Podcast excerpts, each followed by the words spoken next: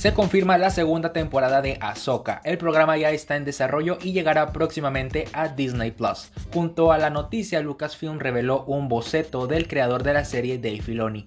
En la imagen podemos ver a Ahsoka Tano y a su aprendiz Sabine Wren encima de una de las antiguas estatuas que vimos en el planeta de Peredia, Peridia, Peridia. Específicamente están en la, mano de la estatua del padre y en el cielo podemos ver unas palabras que dicen la historia continúa. No hay más información ni detalles, tampoco fecha oficial de estreno, pero estamos emocionados por la segunda temporada de la serie de mi novia Ahsoka Tano.